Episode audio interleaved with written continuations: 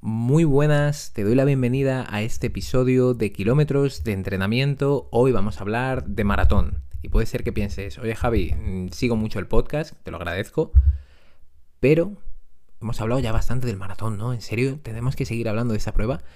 Realmente acerca del maratón todavía no, habíamos hecho ningún episodio, así que me parece interesante hacer algo muy parecido a lo que hicimos hace pocos episodios sobre el medio maratón y sí que hemos hablado mucho de entrenamiento a nivel general de larga distancia que es muy aplicable al maratón, de entrenamiento polarizado, de entrenamiento piramidal. Hemos hablado de la planificación del entrenamiento semanal, de cómo tenemos que hacer una descarga a nivel de fuerza eh, previa a la carrera de maratón, de cómo poder hacer una descarga de carrera. De todo eso hemos hablado, pero no hemos dedicado un episodio al maratón y a ver, creo que lo merece, episodio 80, suena bastante redondo y vamos a hablar del maratón, lógicamente. Y bueno, antes de comenzar a hablar del maratón, sí que es cierto que me gustaría hablar eh, o abrir una nueva sección en kilómetros de entrenamiento porque ayer fui a correr, justo ayer, antes de, bueno, estoy grabando esto un día de tener esa pequeña idea, Em, fui a correr con los corredores em, que entrenan con nosotros en el equipo de kilómetros de entrenamiento, pero que están en Asturias, ¿vale? Porque yo estaba pasando unos días en Asturias por allí. Y dije, oye, voy a verles porque, a ver, esto del entrenamiento online, aunque estemos bastante en contacto, al final desvirtualizar un poco la gente, ¿no? No siempre estar a través de llamadas, de vídeos, de texto y decir, oye, vamos a vernos, vamos a correr, que es lo que nos gusta. Y entonces, bueno, en una carrera de estas muy suave, baja intensidad real y vamos hablando todo el rato y yo se lo dije para bromear, me dijeron que, bueno, que escuchaban otro tipo de podcast, que había diferentes eh, secciones y todo, y dije, oye, pues una idea, me, había, me acabáis de dar una idea y quiero ponerla ya en práctica. ¿Y cuál es? Pues bueno, ahora empezamos temporada de carreras y me gustaría poder comentarte algunos de los aprendizajes de este fin de semana pasado con algunas carreras e ir hablando de diferentes carreras que hayan tenido nuestros corredores o alguna que haya sido bastante clave, bastante épica o que tenga algún punto ahí que podamos sacar, sacar algo y aquí en el podcast también tú como corredor, como corredora, que muchos sé que lo escucháis corriendo, que lo escucháis yendo al trabajo, este podcast, que realmente creo que hay un punto para muchos corredores donde yo me incluyo que estamos solos, ¿no? Que vas a entrenar solo, que vas a hacer fuerzas y lo haces solo, que todo lo haces solo, incluso vas a las carreras solo. Pues bueno, para saber que también hay más personas ahí, como las personas, por ejemplo, que entrenan con nosotros. Y este fin de semana pasado ha habido bastantes cositas. Ha habido mm, tres medias maratones, dos carreras de 15 kilómetros en la misma, en la nocturna de Valencia de 15 kilómetros, la media maratón de San Sebastián, la media maratón de Marbella y la media maratón de Logroño. Pero, aparte de dar la enhorabuena a todos que consiguieron completar eh, con buenos objetivos, incluso con buenas marcas, la mayoría de ellos, las carreras, sí que me gustaría comentar el caso de los 42 kilómetros que hizo uno de nuestros corredores en la Salomon Ultra Pirineo. Y bueno, es que siempre que hacen carreras se toman el esfuerzo y la molestia de hacer una pequeña crónica y mandarla por el grupo que tenemos en común. Y me gustaría comentar un poco las sensaciones que él tuvo en esa carrera, porque bueno, era su primera carrera a nivel de montaña en una carrera, o sea, una carrera tan larga en montaña, en este caso una maratón de montaña con 2.800 metros de desnivel positivo.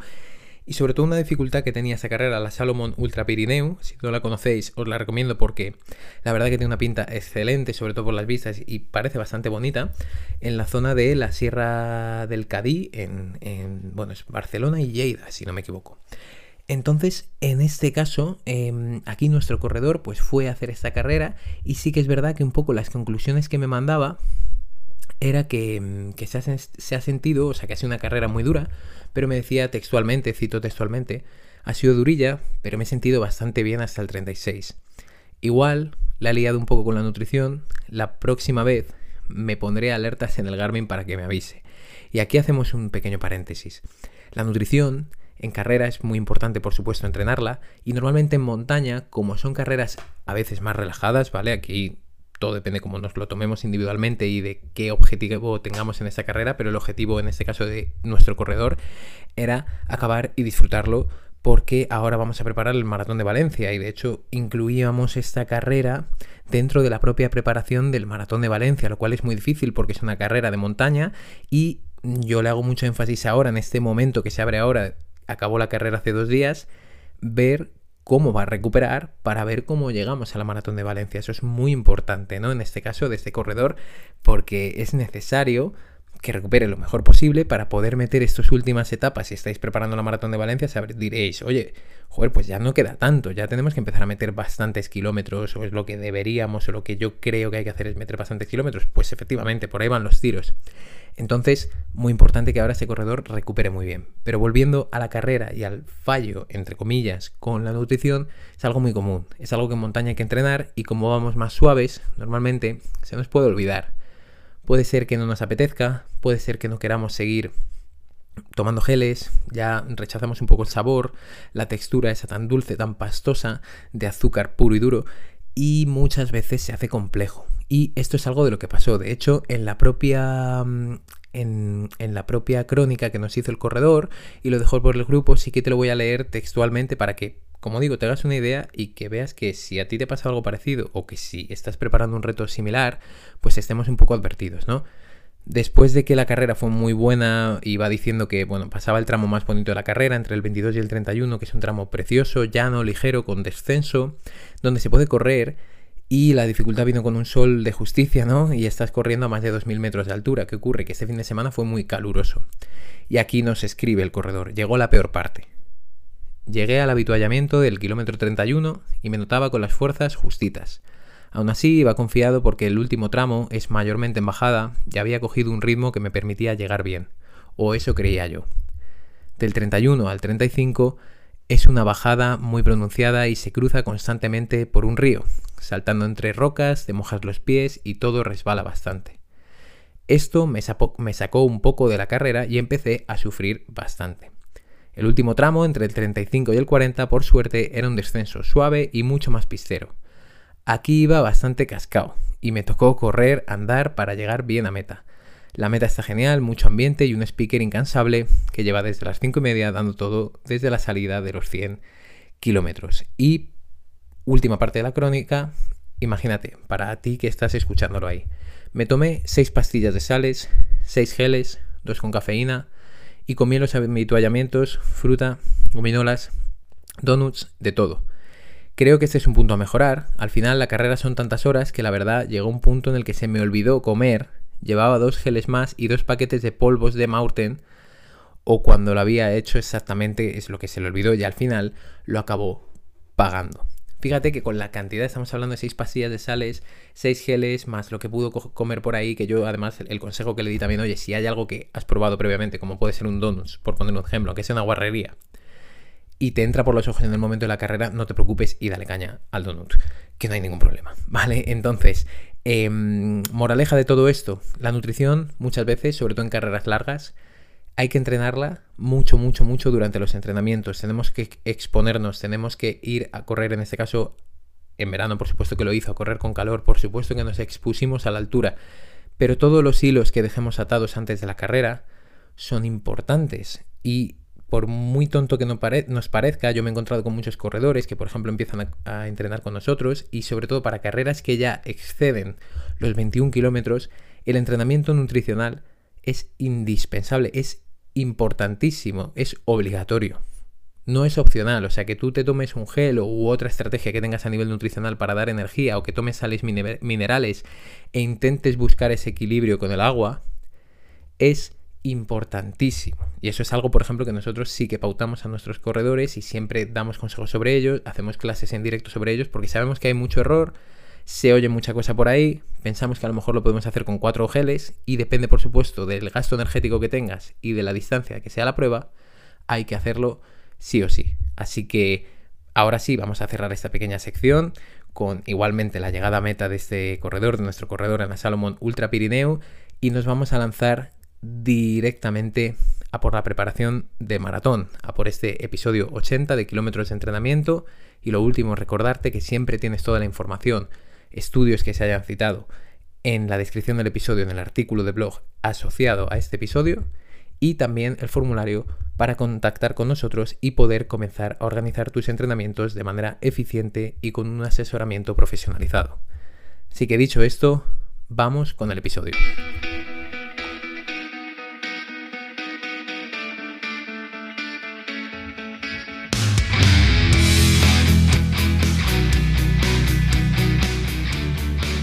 Te doy la bienvenida a Kilómetros de Entrenamiento, un podcast que te llevará a la línea de meta dando respuesta a tus principales dudas sobre entrenamiento de carrera, fuerza, nutrición, descanso y mucho más. Soy Javier Calvo, entrenador de corredores de larga distancia especializado en maratón y con este podcast espero ayudarte a cumplir tus objetivos. empezamos. Bueno, pues lo primero es decir que preparar un maratón y acabarlo no es lo mismo, pero muchas veces una cosa lleva a la otra, ¿no? El prepararlo lleva a acabarlo. Y si no das a la preparación la importancia que tiene, la finalización de la distancia reina se puede hacer más dura de lo previsto. Estamos ante la meca del atletismo, es el maratón, la prueba de asfalto por antonomasia. Cada día son más corredores los que quieren enfrentarse a esta distancia y por lo tanto son más los que consiguen la gloria, pero también son muchos más los que abandonan. Bueno, muchos más no, son más los que acaban que los que abandonan. Aquí no estamos para meter miedo. Pero también es cierto que cada vez son más los que lo corren muy rápido y también los que lo hacen más lento, como lógico, y en toda distribución tipo campana de Gauss. En concreto, y si nos centramos en cifras, en un artículo de la revista Corredor nos muestran que desde la pandemia son cuatro veces más las personas que corren maratones en Holanda, tres veces más en Francia y 2,7 veces más en España, que corren maratón desde la pandemia. Es un aumento muy muy grande cuando estamos hablando de una distancia pues bueno que ya los que no lo habéis corrido eh, no lo sabéis, pero que es una distancia dura y aunque no lo hayáis corrido, yo entiendo que lo podéis pensar o podéis saber que, que, realmente se trata de una distancia bastante compleja. Por eso, en este episodio quiero hablarte de las claves a nivel de entrenamiento, de cuáles son los puntos que debes valorar si te planteas correrlo, correr un maratón. Así que vamos a entrar primero en los puntos clave, ¿no? Lo primero sería el rendimiento que has tenido hasta ahora y qué puedes asumir a raíz de esa mejora o de ese rendimiento que has ido mejorando en los últimos años. Para asegurarte de preparar un maratón con garantías, debes valorar tu estado actual de forma y es muy importante realizar este ejercicio de evaluación. Y también, no solo de evaluación, sino de sinceridad con contigo mismo y con el entrenamiento que vienes realizando. Lo primero, toca hablar de kilómetros por sesión y kilómetros por semana, al igual que hicimos hace poquito en el episodio de media maratón. Y sabemos que, como es lógico, una maratón se mide en kilómetros y sinceramente te vas a hartar oír hablar de kilómetros. Hoy 15, mañana 18, pasado 9 y así estamos todos los días, ya lo sabrás. Por eso es importante evaluar cuántos kilómetros has sido capaz de sumar hasta ahora y deberías hacerte algunas preguntas como ¿Cuántos kilómetros he sumado en la tirada más larga que he hecho en mi vida, por ejemplo? Si has corrido ya la distancia de media maratón e incluso sientes que la dominas bien y que la corres sin problema, este puede ser también un gran síntoma para poder dar el salto, ¿no? Por otro lado, si has conseguido sumar más allá de los 21 kilómetros, también pues mejor, ya sea en montaña o en asfalto, estos 21 kilómetros o más o menos el umbral o el has corrido el tiempo similar a lo que te lleva recorrer esos 21 kilómetros o más. Está claro que si lo has hecho te habrás dado cuenta de lo que supone a nivel físico, aunque me parece incluso más importante en el plano mental, de cabeza, ¿no? Ser capaz de afrontar tiradas largas sin problemas de cara a preparar un maratón es un punto muy importante. Otro factor sería que te preguntes si cuando sales a correr un día cualquiera, ¿te resulta fácil correr más de una hora a ritmo tranquilo?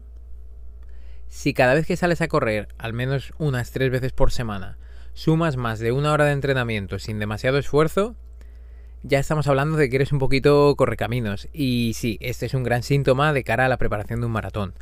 Otro punto clave sería que de media cuántos kilómetros haces por semana y yo soy el primero que dice que no debemos ponernos demasiadas normas o reglas en base a unos números, pero por otro lado los números son objetivos y nos ayudan a situarnos.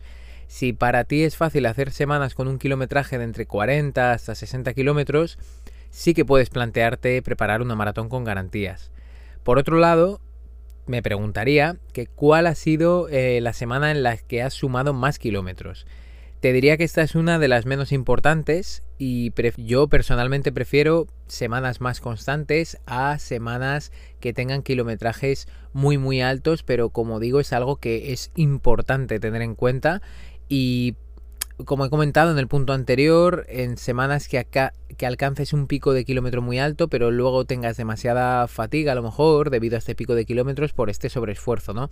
Pero también si puedes llegar a picos de 60 hasta 80 kilómetros de vez en cuando, muy de vez en cuando, es probable que ya puedas asumir el suficiente volumen de entrenamiento para obtener mejoras de cara al entrenamiento de maratón, porque esta parte también es importante, el decir, oye, yo quiero correr un maratón, pero también necesito asumir cierto volumen que me dé las adaptaciones, volumen de entrenamiento, que me dé las adaptaciones que necesito para llegar a ese maratón con garantías. Que esto es lo que a mucha gente le ocurre. No es solamente el decir, oye, es que tengo que llegar a tantos kilómetros. Vale, muy bien. En eso estamos de acuerdo. Pero a partir de ahí, a partir de que lleguéis a ese nivel de kilómetros, vamos a Em, simplemente por llegar, me pego una felicitación y enhorabuena, mm, nada más, no vamos a centrarnos en nada más, solo el volumen de kilómetros, pues no, realmente es importante saber que el volumen de kilómetros lo tenemos como resultado de una serie de entrenamientos con un objetivo concreto. Y muchas veces, si queremos llegar a la distancia de maratón con garantías, el hecho de asumir bastante volumen de entrenamiento también significa que podemos meter bastantes objetivos a nivel de entrenamiento, bastantes entrenamientos que nos van a hacer mejorar. Y personas que no pueden asumir ese volumen porque enseguida tienen molestias, porque enseguida se lesionan, pues ya nos está diciendo que a lo mejor no tenemos margen para introducir todo ese trabajo que es necesario para poder llegar al maratón bien.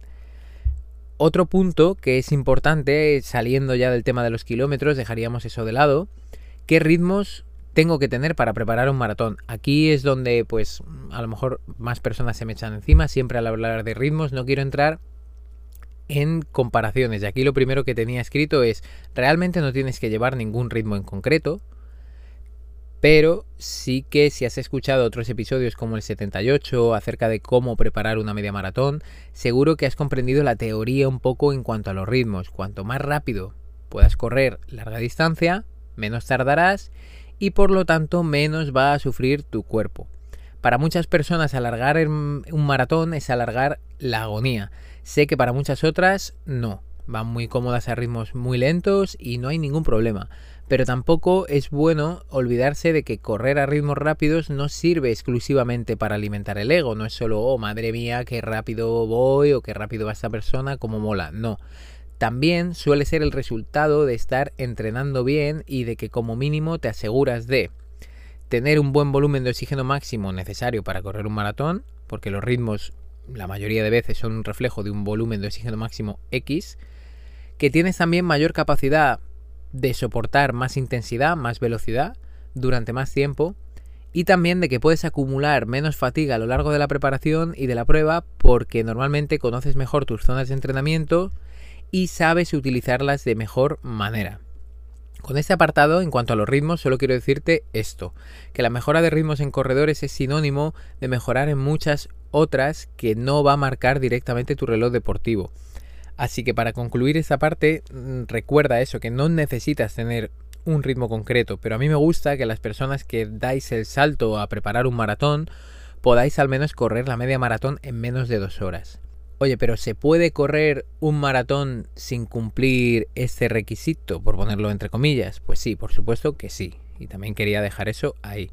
Otro punto, aparte de kilómetros, ya hemos hablado también de ritmos. ¿Cuál es el punto? Este me acuerdo que me lo dejasteis muchísimo en la encuesta que puse en Instagram hablando de esto, de qué creéis que es necesario para preparar un maratón. La constancia. Otro punto muy lógico, pero que a veces yo creo que no se tiene tan en cuenta si se me cayera a mí un pelo por cada persona que me dijera, oye, un maratón se prepara en 3-4 meses, ahora mismo sería calvo y no solo por el apellido. No, una maratón no se prepara en 3-4 meses. Eso solo va a hacer referencia a la preparación específica de la que hablaré más adelante. A esos 3-4 meses previos debes llegar preparado. Muy preparado. Lo insisto, a los 3-4 meses previos a una maratón, que siempre decimos que se prepara en 3 o 4 meses, debes llegar muy preparado. Y esa preparación se consigue con constancia, no hay que bajar el acelerador. Precisamente hoy hablaba de esto con uno de mis deportistas, que es una persona con la que llevo entrenando desde hace meses, pero le cuesta mucho integrar el entrenamiento de fuerza en su día a día. Y vamos a comenzar con la preparación específica del maratón en 8 semanas, y le decía que si no era constante con la fuerza ahora, lo iba a tener que ser luego y al final en carrera de larga distancia todo se paga. Si vas muy rápido en el kilómetro 1 hasta el 10, lo vas a pagar en el 32. Si ahora que tienes tiempo y estamos haciendo la preparación general, no eres constante, no llegarás preparado a la preparación específica y es una cadena que al final no se puede romper. Por eso, remarcar el punto de la constancia es muy importante a la hora de preparar un maratón. Y ahora voy a pasar sí que sí a consejos más prácticos, dejando de lado los conceptos o estos conceptos quizás más teóricos, incluso más objetivos como este de la constancia. Por supuesto, ya sabes que me encanta dividirlo de esta manera, preparación general y preparación específica. Esa es la primera división que tienes que hacer y decir, vale, ¿cuánto me queda para el maratón? ¿Ocho meses? Perfecto. ¿Cuánto lo puedo hacer? ¿4 y 4? ¿4 de general? ¿4 de específica? Intentar sentar esas bases ir de el punto más macro al punto más micro. Si quieres correr un maratón deberás hacerlo así, dos fases. Otro error antes de pasar a comentar de los puntos más relevantes de la fase o de la preparación general es que muchos corredores piensan que esta fase es exclusivamente para mejorar la fuerza de cara a afrontar la preparación específica, pero no. Hay muchas más cosas que se pueden mejorar aunque efectivamente sí voy a empezar hablando de la fuerza, ¿no? Siempre sabemos que es importante, mucho más si sigues el podcast, y la capacidad de fuerza es indispensable, indispensable para preparar un maratón. Esta vez sí que te prometo que no te voy a citar todos los beneficios porque en el podcast tienes multitud de episodios hablando de ello y en el blog en javiercalvo.ran tienes todo un apartado dedicado al entrenamiento de fuerza para corredores de forma exclusiva, solo fuerza para corredores. Depende de los rangos de fuerza que tengas o si eres una persona con experiencia en este tipo de entrenamiento, en la fuerza, podrás hacer diferentes enfoques en esta fase. Quiero que te quedes con dos enfoques dependiendo de tu nivel. Imagínate que eres una persona que nunca o casi nunca ha entrenado la fuerza. Pues ahora es el momento de aprender y empezar a tener esos beneficios. Empezaría por ganar movilidad, luego estabilidad y finalmente fuerza. Sí, puedes utilizar pesos representativos, pero una vez asegures estos puntos anteriores y la técnica de los ejercicios, puedes, como digo, empezar a utilizar pesos representativos, pesos intensos, pesos bastante pesados, valga la redundancia. Me refiero a que no te pongas a hacer sentadillas pesadas si no tienes unos buenos rangos de movilidad o no tienes una buena estabilidad y notas que realmente no estás controlando el movimiento. De hecho, este es el objetivo del programa de fuerza, el programa Fuerza Runner, que también tienes la información en la web si lo necesitas y está precisamente creado para ayudarte con este punto. Personas que ya corréis, pero que queréis empezar a entrenar la fuerza de manera correcta. Tienes más información en la página web en PFR, programa Fuerza Runner. Ahí toda la información para el programa. En el caso de que seas una persona, vamos al segundo caso, que ha entrenado la fuerza y tiene unos buenos niveles de fuerza, puedes seguir entrenando de la misma forma que venías haciéndolo hasta ahora. Lo único que te digo es que te focalices más en la ganancia de fuerza en esta fase general y no tanto en el desarrollo de la potencia. Este es un gran momento, la fase general, para mejorar posibles eslabones débiles como puede ser el entrenamiento de pie o gemelos, el trabajo de glúteo o incluso la mejora de la movilidad. Por otro lado, la preparación general es un buen momento, o un momento realmente clave, para poder trabajar tus debilidades en carrera también. Independientemente de que el entrenamiento de fuerza te pueda ayudar a correr más, de forma más eficiente y con menos lesiones, puedes tener ciertos déficits o puntos no trabajados a nivel de carrera que ahora es un buen momento para mejorar, para lo mismo, para el momento en el que demos el pistoletazo de salida a la preparación específica, estés preparado. Algunas de las debilidades más comunes en corredores que quieren preparar un maratón suelen ser la falta de base o fondo aeróbico y ya sabes que este punto es clave. En el episodio 2 del podcast hablé largo y tendido sobre ello respondiendo la duda de una oyente y seguramente hayas oído que es importante correr lento. Pues bien, de ahí viene. La carrera a baja intensidad real, realmente bajo, realmente ir corriendo tranquilos, es clave para mejorar tu base o fondo aeróbico. Y como en toda pirámide, la base es lo más importante. Así que durante esta fase general o de pretemporada, asegúrate de que introduces suficiente entrenamiento de baja intensidad. Otro punto muy común en cuanto a debilidades o posibles debilidades en carrera es el desconocimiento y la falta de preparación para la alta intensidad. Los famosos entrenamientos de series, los entrenamientos interválicos son clave para la mejora del rendimiento. En el episodio 33 hablo mucho más sobre ellos, hablo del trabajo de alta intensidad, del entrenamiento de intervalos, de si todos son a alta intensidad o a media intensidad, media alta intensidad también, lo podríamos considerar. Y lo único que me gustaría recalcar aquí esta vez es que en relación a los entrenamientos de alta intensidad es muy importante contar con, de nuevo, unos buenos niveles de fuerza. De nada servirá lanzarte a hacer intervalos a tope muchas veces si no cuentas con una buena preparación a nivel muscular. Recuerda que cuanto más intensos sean los entrenamientos, más cuesta recuperar. Como suelo decir, la alta intensidad no es gratis, así que hay que prepararse para ella. Esta fase general también es interesante hacer algún mesociclo, que ahora veremos cuál es ese concepto, de alta intensidad. Otro punto a nivel de debilidades en carreras que se suele encontrar es poco control sobre la carga de entrenamiento. Este es el último factor importante y quizás tiene un componente más formativo o de aprendizaje.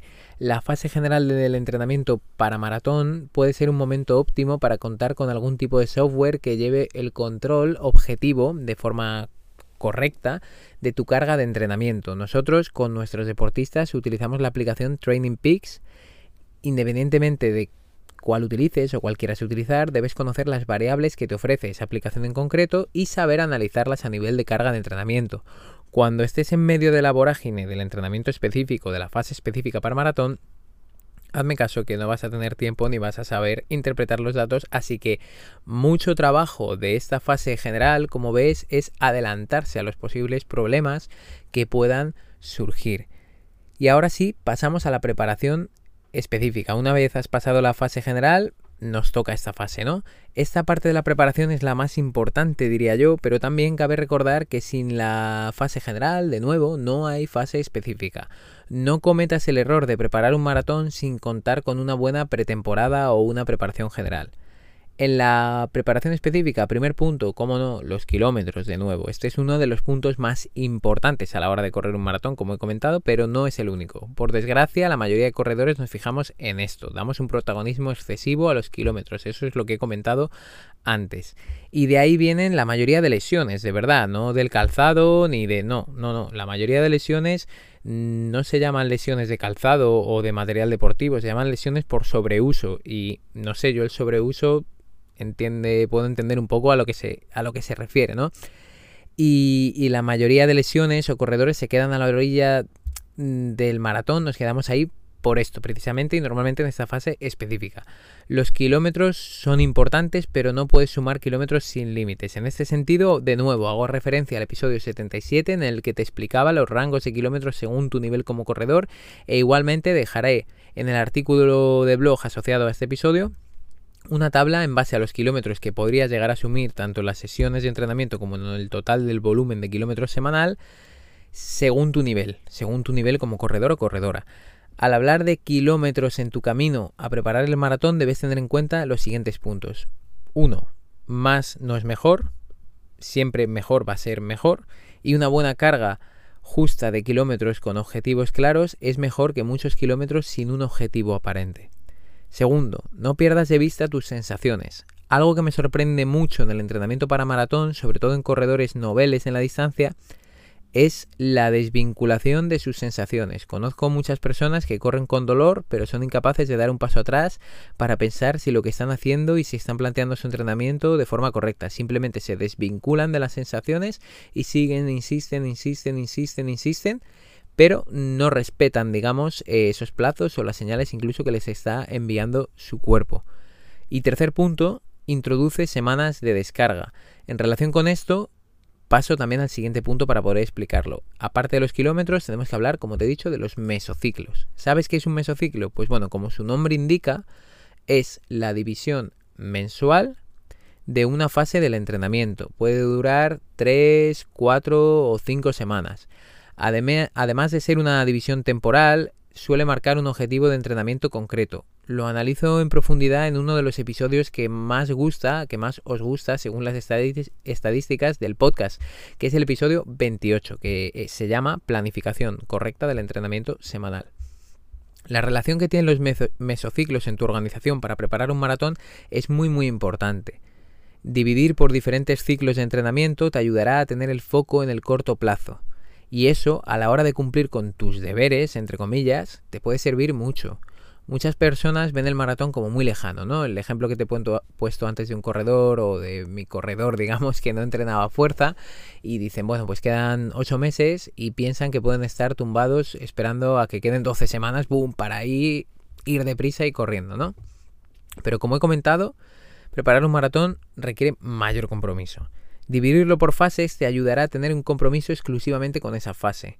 No te centres en el maratón, que queda mucho, sino que céntrate en esas tres o cuatro semanas, divídelo para cumplir con un objetivo de entrenamiento, no solo con un objetivo de carrera, sino de entrenamiento, de competición, me refiero, no un objetivo de competición, un objetivo de entrenamiento. Y una vez hecho este objetivo, pasas a la siguiente fase. Te vas a dar cuenta de que así es muchísimo más llevadero sacar adelante pues todo el entrenamiento. Por otro lado, esta división en mesociclos va a hacer que tengas descargas 100% reales en tu entrenamiento. ¿Por qué? Porque normalmente, si está bien planteado, una vez terminas con un mesociclo, puedes introducir una semana de descarga en la que estés pues más tranquilo, evalúes lo que llevas haciendo hasta ahora, el cuerpo descanse de manera real. Y por favor, no confundas el descanso con pérdida de forma. Descansar es muy importante, no solo para recuperar, sino porque descansas y recuperas, pero lo bueno de la recuperación es que te hace estar más disponible para entrenar y al estar más disponible para entrenar puedes mejorar más, que es un error que se comete con el descanso. Hacer más y más y más y más solo te lleva al cansancio y a la fatiga y ahí no puedes entrenar tan bien como querrías o como te gustaría. Si descansas bien y mides bien estos descansos, incluso estos mesociclos, vas a poder ser capaz de entrenar bien y estar disponible para ello. Ya hemos hablado en esta fase específica de los kilómetros, hemos hablado de la división en mesociclos y ahora sería importante distribuir la intensidad, porque al preparar un maratón es un punto muy relevante y creo que no se suele organizar tampoco de manera correcta. La distribución de la intensidad es fácil de comprender. No es lo mismo entrenar a baja intensidad, lento, que entrenar muy, muy, muy, muy, muy, muy rápido, que sería a alta intensidad, ¿vale? Eso es lo primero. Parece que esto queda claro cuando se habla de un único entrenamiento. Voy a hacer unos intervalos a máxima intensidad, en volumen de oxígeno máximo, voy a hacer un rodaje bajo, a entrenamiento muy lento, entrenamiento de base, entrenamiento de fondo, todo lo entendemos. Pero si te pregunto a largo plazo, oye, en estos tres meses de preparación específica, ¿cuál es la distribución de intensidad que has seguido? Ah, ahí, ahí ya pillo a más de uno, porque lo sé, porque lo sé. lo he vivido alguna vez.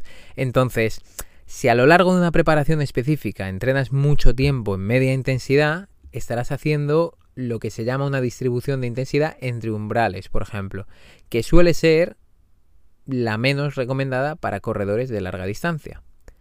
Y casualmente, entre umbrales o en esas zonas medias a media intensidad es donde la gente con menos experiencia y sobre todo que no mide esas variables entrena durante más tiempo.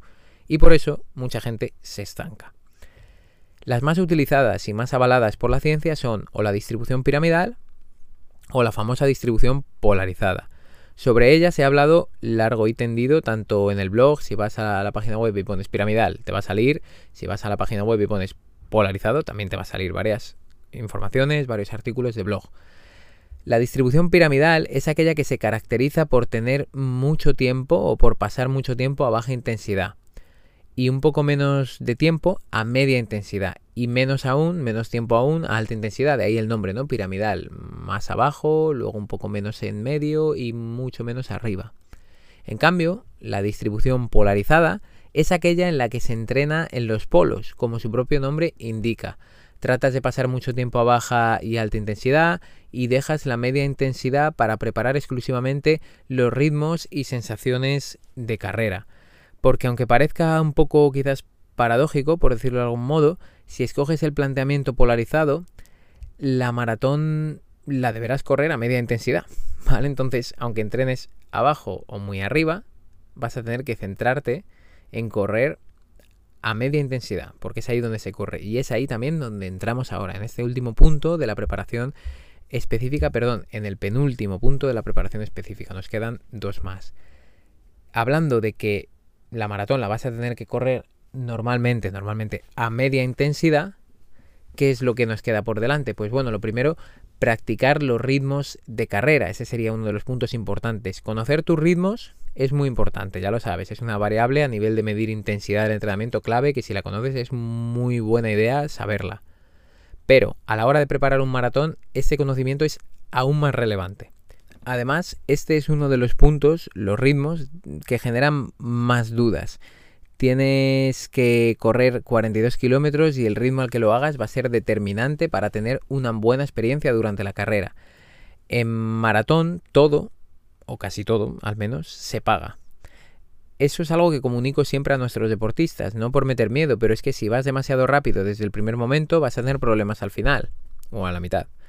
Pero, ¿cómo puedes hacer para saber tu ritmo de carrera? Pues bueno, la primera forma y la mejor es conocerte como corredor o corredora y eso lo vas a conseguir corriendo.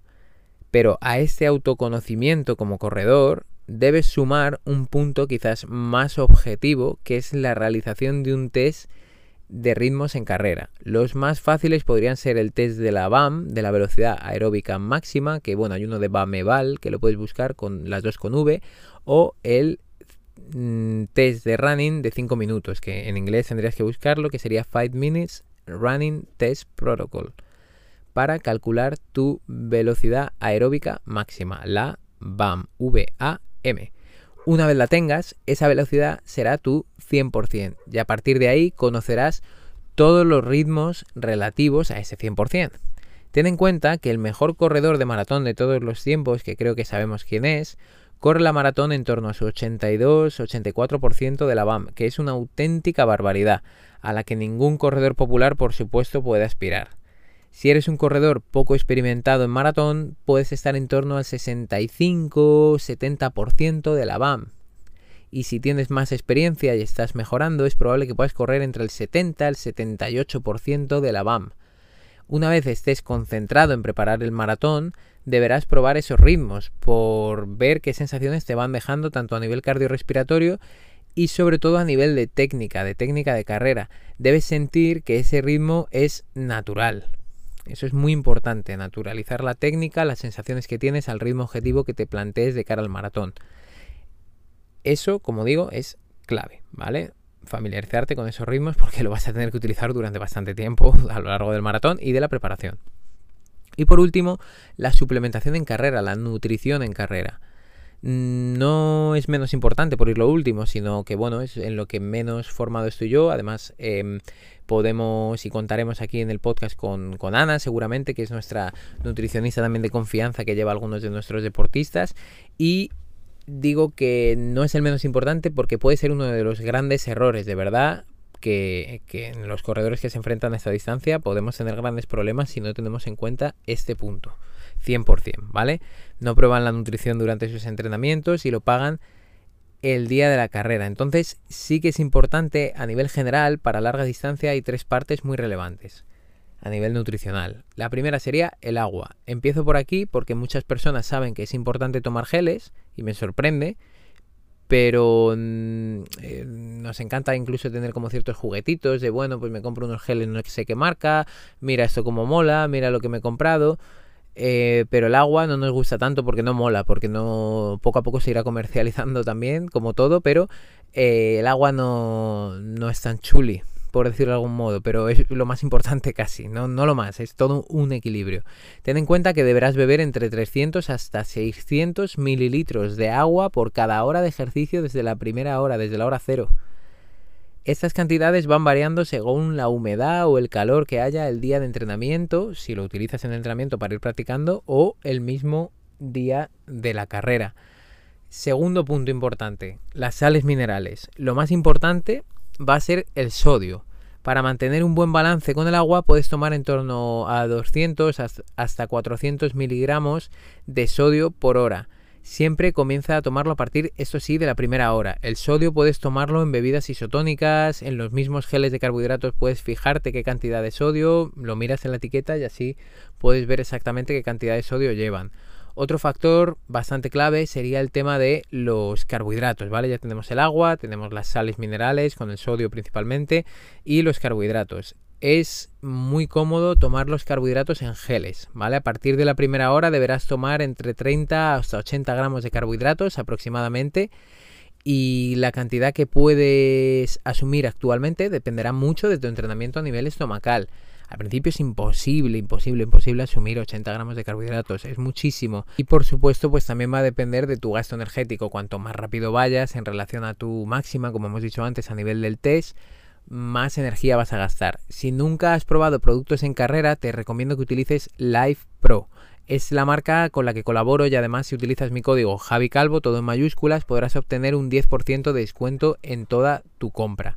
Life Pro se caracteriza por cuidar bastante los ingredientes y presentar la información nutricional, todo este tema de cuánto porcentaje de sodio, de carbohidratos, de manera muy concisa y con la que es difícil pues tener dudas. Los geles son bastante líquidos y eso también ayuda, a mí me gusta mucho para tomarlos fácilmente, para que entre bastante fácil. Entonces, espero que, en ese sentido también te pueda ayudar a echar una mano eh, con el tema de la suplementación en carrera. Y espero, lo dicho, que toda esta información te sirva para preparar un maratón, que es lo importante y es para lo que estamos aquí. Si estás escuchando o leyendo incluso el artículo de blog, es porque lo tienes en mente o directamente ya estás en el camino de hacerlo, de ir a por el maratón. Así que me encantaría saber si he sido de ayuda en este proceso y si ha sido así, que me lo hagas saber por las vías habituales como el podcast, también en el blog, en mi web o por Instagram. Como siempre digo, espero que te haya servido y a seguir sumando kilómetros de entrenamiento.